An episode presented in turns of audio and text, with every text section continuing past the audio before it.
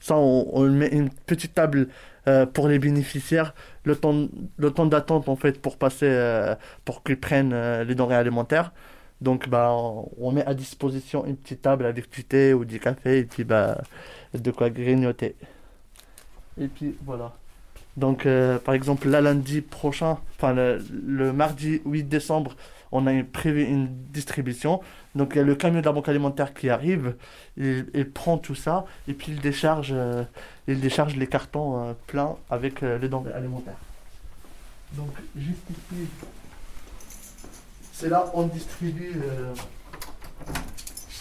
les denrées alimentaires en question.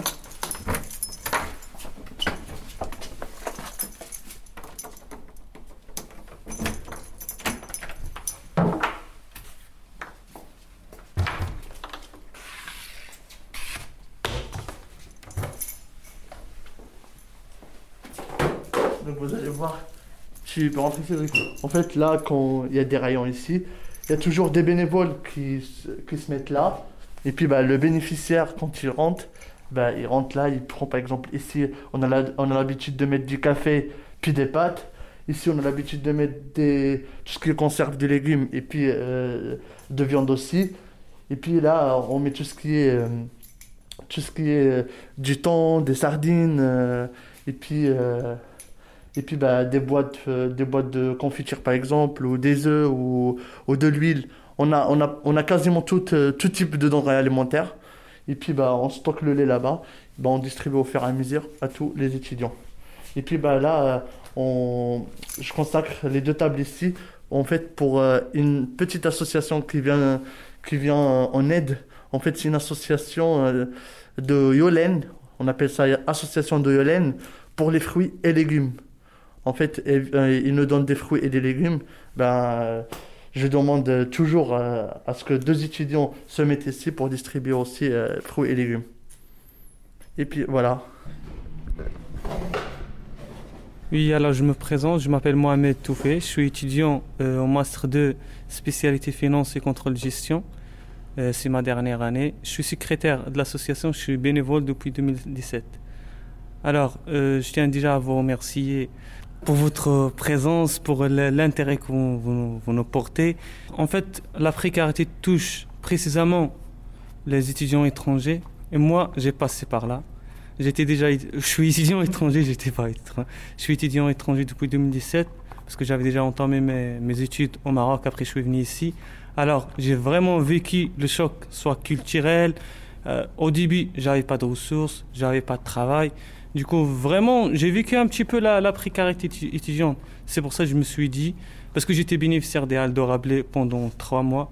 Après, je me suis dit, euh, parce qu'ils avaient déjà besoin de bénévoles, bah, bah j'ai pris l'initiative et c'est pour ça. Manger, on n'a pas atteint ce degré-là de ne pas avoir euh, mangé. Mais déjà, quand je suis venu ici, euh, déjà, je n'avais pas d'hébergement. J'avais pas j'avais pas de réservation à l'hôtel. Euh, je, ne trouvais pas où dormir déjà. Je suis descendu à l'aéroport. Je suis allé voir le Crous. J'avais pas, j'avais pas rempli les, formalités administratives. Du coup, ils m'ont donné vraiment une chambre, mais c'était, c'était dans un mois. Du coup, ce mois, ce mois-là, il faut que je me débrouille tout seul. Du coup, euh, j'ai trouvé un, camarade de classe qui m'a hébergé pendant 20 jours. ces 20 jours-là, je vais pas mentir, j'avais un petit peu d'argent de poche. Du coup, quand même, j'arrivais à me, débrouiller un petit peu. Surtout, les, je vais pas dire, j'accomplis tous mes besoins, mais surtout les besoins psychologiques, les besoins, comme vous avez dit, de manger, de sortir, de m'habiller un petit peu. Je je vis pas le luxe, ni, ni euh, à l'époque ni maintenant, mais je trouvais quand même quoi manger et la personne qui m'a hébergé que je tiens à remercier, c'était Omar Dakik. Du coup, maintenant, il est étudiant à, à, à, Lille. Du coup, le premier mois, ça va, ça s'est passé. J'ai eu ma chambre ici à, à Grammont. C'est pour ça, en fait, j'étais un petit peu prêt à l'association. euh, j'étais bénéficiaire, comme j'ai dit, pendant 2-3 mois. Après, ils avaient besoin. Et moi, j'avais vraiment envie parce que j'ai galéré un petit peu. C'est pour ça, en fait, quand je vois euh, les étudiants qui ont arrivé cette année, déjà, à mon époque, il n'y avait pas de Covid. Du coup, ça va. Au mois de décembre, j'avais trouvé un travail. Je me débrouillais bien quand même. Un petit travail juste histoire de payer le loyer, de payer des, des besoins euh, de première nécessité. Du coup, quand je vois les étudiants en train de galérer, il n'y a pas de travail. Euh, au niveau de logement, ça va. Le CRUS, ça va. Ils sont accueillants. Même au niveau de démarches administratives, c'est mon histoire. mais qu'est-ce qu'on mange euh, quand on n'a pas de sous et qu'on est étudiant? Alors, euh... alors le plat préféré des Français, c'est les pâtes. Ce sont les, les moins chers. Je vais pas mentir. Les, les pâtes, le riz. Euh, qu'est-ce que, bah les pâtes, les riz. Comme j'ai dit, c'est un petit peu le choc culturel parce que nous, au Maroc, on n'est pas habitué à tout ça. On, voilà. faire des courses à petit prix. En fait. Voilà, on n'est pas habitué à tout ça. On n'avait pas de contraintes budgétaires. Du coup, euh, et, même au niveau d'habitude alimentaire et tout ça, il y avait un petit choc quand même. Mais bon, on arrivait quand même, comme j'ai dit, euh, il y a, y a le, riz, les pâtes, bah les plats, les plats, euh, les plats qui ont une valeur nutritionnelle et à petit prix. Parce qu'en fait, quand tu viens ici, tu as toujours dans la tête, dans ton cerveau, le dirham marocain. Du coup, par exemple, quand tu vas par exemple au supermarché, tu vois par exemple, par exemple, le moins cher, par exemple, on parle des tomates, le moins cher par exemple à 1 euro, tu le convertis directement au dirham, tu as 10 dirhams. Là-bas, avec 10 dirhams, avec 1 euro, tu achètes 5-6 kilos de tomates. Du coup, tu vois la différence. Surtout quand tu ne travailles pas, bah, tu, vois, tu vois la différence. Mais après, avec le temps, tu t'habitues. Et bah, après, ça devient le moins cher. Voilà. Euh, au niveau des logements, etc. Est-ce que toi, tu as eu des difficultés euh, dans, ton parcours ou euh, c'était OK? Est-ce que tu as eu du mal à payer des factures d'énergie Est-ce que tu as eu le froid en Touraine et l'humidité Est-ce que ça a été quelque chose de problématique pour toi? Alors, moi, en fait, je suis logé ici au Crous. Au Crous, c'est des chambres, c'est des charges incluses en fait, soit au niveau de l'électricité, au niveau du chauffage, euh, ils sont isolés, ils sont rénovés. Alors, tout problème euh, d'énergie, pour moi, ça n'existe pas.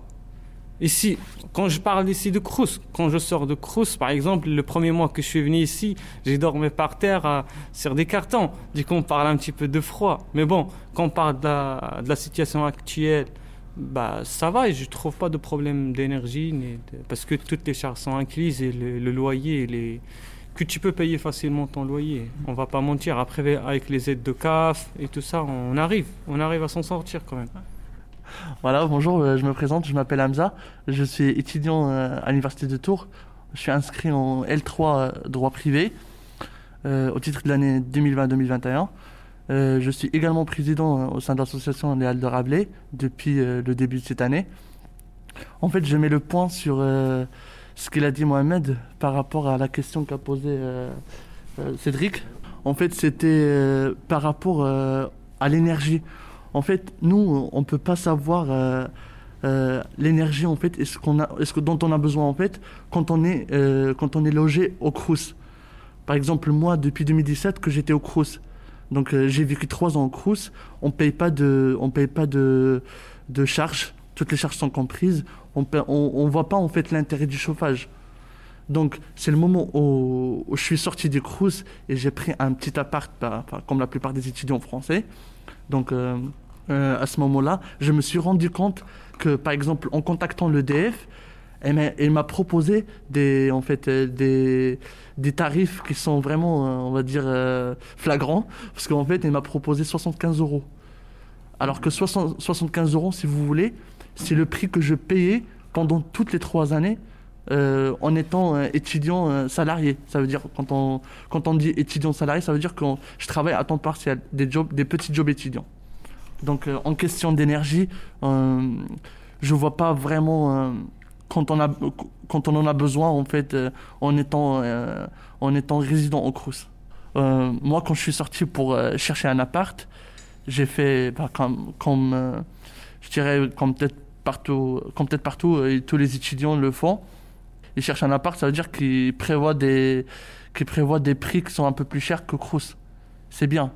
Mais par contre, comme je vous ai dit pour l'EDF, c'était vraiment très cher. Ouais, c'était très cher. Donc c'est à ce moment-là que je me suis rendu compte du terme énergie. Donc pour me réchauffer, il fallait que je paye. Par contre, comparativement au Crous, eh ben, on paye pas. Donc euh, on paye, euh, pour 9 mètres carrés, on paye 224, 224 euros. Avec les aides euh, de, de la CAF, en fait, pour les étudiants qui travaillent. C'est ça en fait, pour les étudiants qui travaillent, ils, ils reçoivent, enfin, ils reçoivent beaucoup d'allocations, un, un prix plus élevé que les autres qui travaillent pas. Fait. Donc c'était mon cas. Je suis tombé sur un- ben, une dame qui m'a pas beaucoup expliqué. En fait, elle m'a dit euh, la locataire, parce que moi je connaissais la locataire qui était avant moi. C'est elle, on va dire, qui m'a cédé l'appart. Elle m'a dit, euh, ben, moi je payais que 19 euros. Alors que d'après ce qu'elle m'a dit le- la conseillère, elle, est, enfin, elle, elle habitait dans l'appart, là où je suis maintenant. Il habitait pendant le- la période estivale. Donc euh, euh, logiquement, il- elle n'utilise pas de chauffage. Donc ben, je lui dis, moi, enfin, tant que j'ai pas prévu en fait euh, assez de charges pour, euh, pour la facture de, de l'EDF, je lui dis, ben, on peut partir sur, euh, sur sans chauffage. Voilà, donc on peut partir sur la même facture de 19 euros ou 25 euros, mais vous ne mettez pas de chauffage. Elle m'a dit par contre, si vous mettez de chauffage, ça risque d'être euh, une grosse facture. Donc hiver sans chauffage. Voilà, hiver sans chauffage. Tout à fait. Comment on survit à ça alors? Alors, euh, moi, franchement, euh, je peux pas vous dire parce que j'ai pas vécu cette, cette expérience. Euh, hiver sans chauffage, heureusement que je l'ai pas vécu. C'est pas mon cas. J'ai pas. euh, franchement, je laisse Hamza qui va découvrir ça cet hiver. Donc, euh, Donc le meilleur hiver- est à venir. non, mais je comprends. Hiver sans chauffage, d'où votre présence déjà. Donc, euh, c'est pour nous soutenir en fait euh, et pour nous expliquer euh, s'il y a des astuces ou des techniques pour, euh, pour pouvoir euh, se réchauffer. Tu peux nous raconter comment tu t'es retrouvé toi bénévole ici? Voilà. Comment je me suis retrouvé bénévole ici? C'était euh, c'était le, même chemin que Mohamed. On est arrivés tous les deux ici en 2017. On est tous les, tous les deux étudiants euh, d'origine marocaine, sauf qu'on se connaissait pas avant. On s'est connus ici.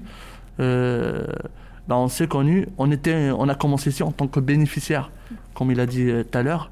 Quand on arrive ici, peu de ressources, pas de travail, pas de bourse, parce qu'en fait, les étudiants étrangers, sauf ceux qui sont vraiment excellents, euh, qui ont des bourses. Donc nous, on n'était pas qualifiés vraiment au premier rang d'excellence. Donc ça, faut le dire, avec toute honnêteté.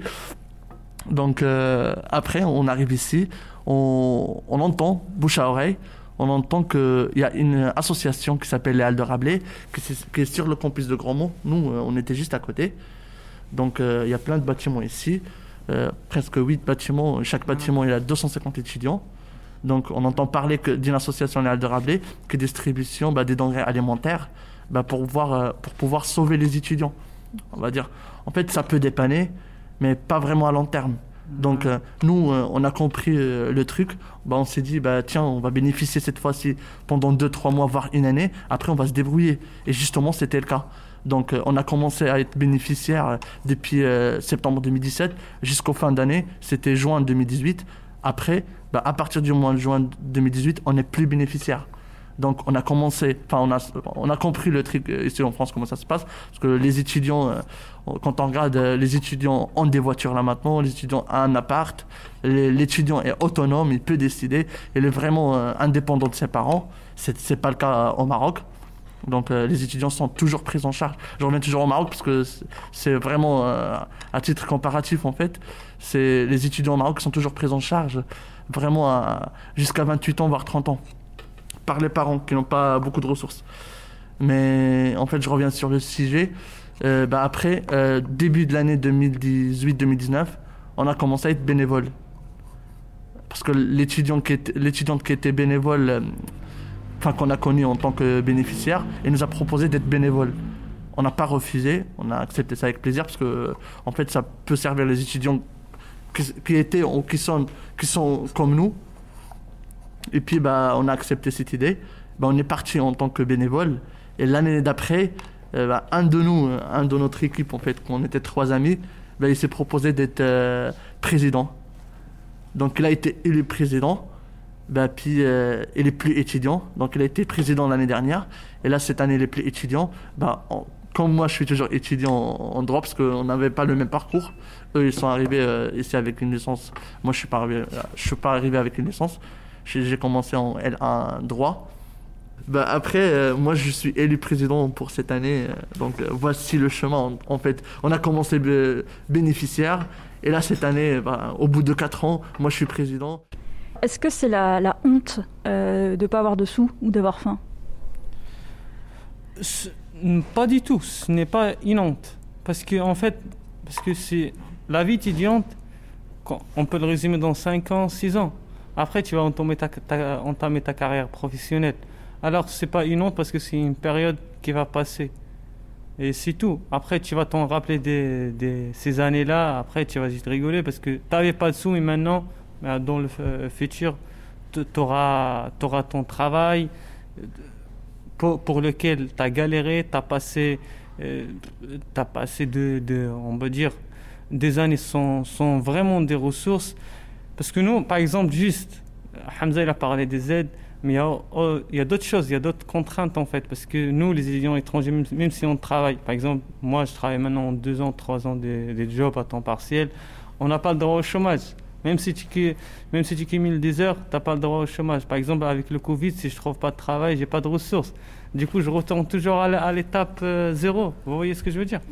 Du coup, euh, oui, il y a toujours des problématiques, mais comme j'ai dit, c'est- une période qu'on va passer après. Mais en fait, comme on a expliqué à la commission SVEC à, la fac, euh, à l'université Tours, il y a franchement une, une demande qui augmente de chaque distribution. Parce qu'en fait, comment on s'organise En fait, on donne aux étudiants, tous les étudiants, ils ont deux paniers d'urgence. C'est-à-dire sans ramener un justificatif de besoin. Après, les deux paniers d'urgence, en fait, ils sont obligés d'aller voir les assistantes sociales. C'est eux, eux en fait, qui, euh, euh, qui évaluent leurs besoins. S'ils sont vraiment dans le besoin ou pas. Alors déjà, nous, par exemple, la première distribution, on a servi combien? On a servi 150, 148 plutôt, 148. La deuxième distribution, on avait déjà les 148 et on trouve 30 ou 40 qui, euh, qui viennent. Du coup, après, oui, oui, il y a toujours une demande, surtout avec le Covid. Il y a une demande et nous, on ne peut pas satisfaire tout ça. Parce qu'en fait, au niveau de denrées alimentaires, il n'y a que, il y a que le- le- le- la banque alimentaire qui, qui nous donne des denrées. C'est pas qu'ils nous donnent, mais on paye. Mais on paye, euh, on paye pas la totalité à 100%. Voilà, c'est symbolique. Bah ouais, c'est ça, c'est c'est un vrai problème quoi. Alors, comment vous faites avec les étudiants Si- S'il y a trop de monde, en fait, euh, co- comment vous gérez en fait le trop de monde? Est-ce que vous vous orientez vers d'autres institutions ou d'autres Voilà. euh, aides d'urgence? Voilà, effectivement. Bonjour. Voilà, effectivement, en fait, si on reçoit beaucoup de monde, on l'a pas encore appliqué parce que en, en fait déjà dans le règlement, ils ont tous, tous les étudiants, ils ont deux paniers d'urgence.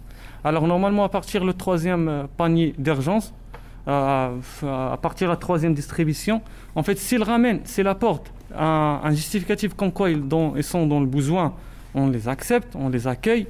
Sinon, ben, on les redirige vers des associations comme il a dit Hamza Temilia, comme on a par exemple les Restos du Cœur qui aident euh, un jour par semaine les étudiants. Je Du coup, voilà, nous on peut pas recevoir tout le monde.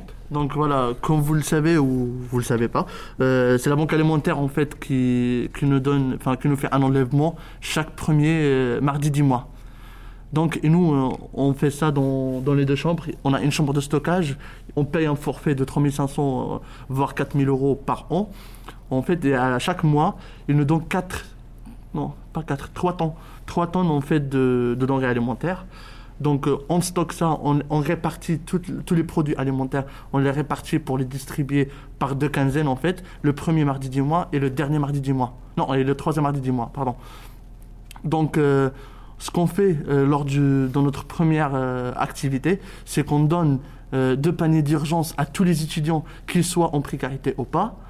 Et en fait, on leur demande euh, au fil, de, au fil du temps, on leur demande euh, à partir de la troisième distribution qu'ils prennent contact avec euh, l'assistante sociale et c'est celle-ci qui va évaluer leur situation sociale pour dire est-ce que, est-ce que vraiment, euh, pour estimer leur précarité.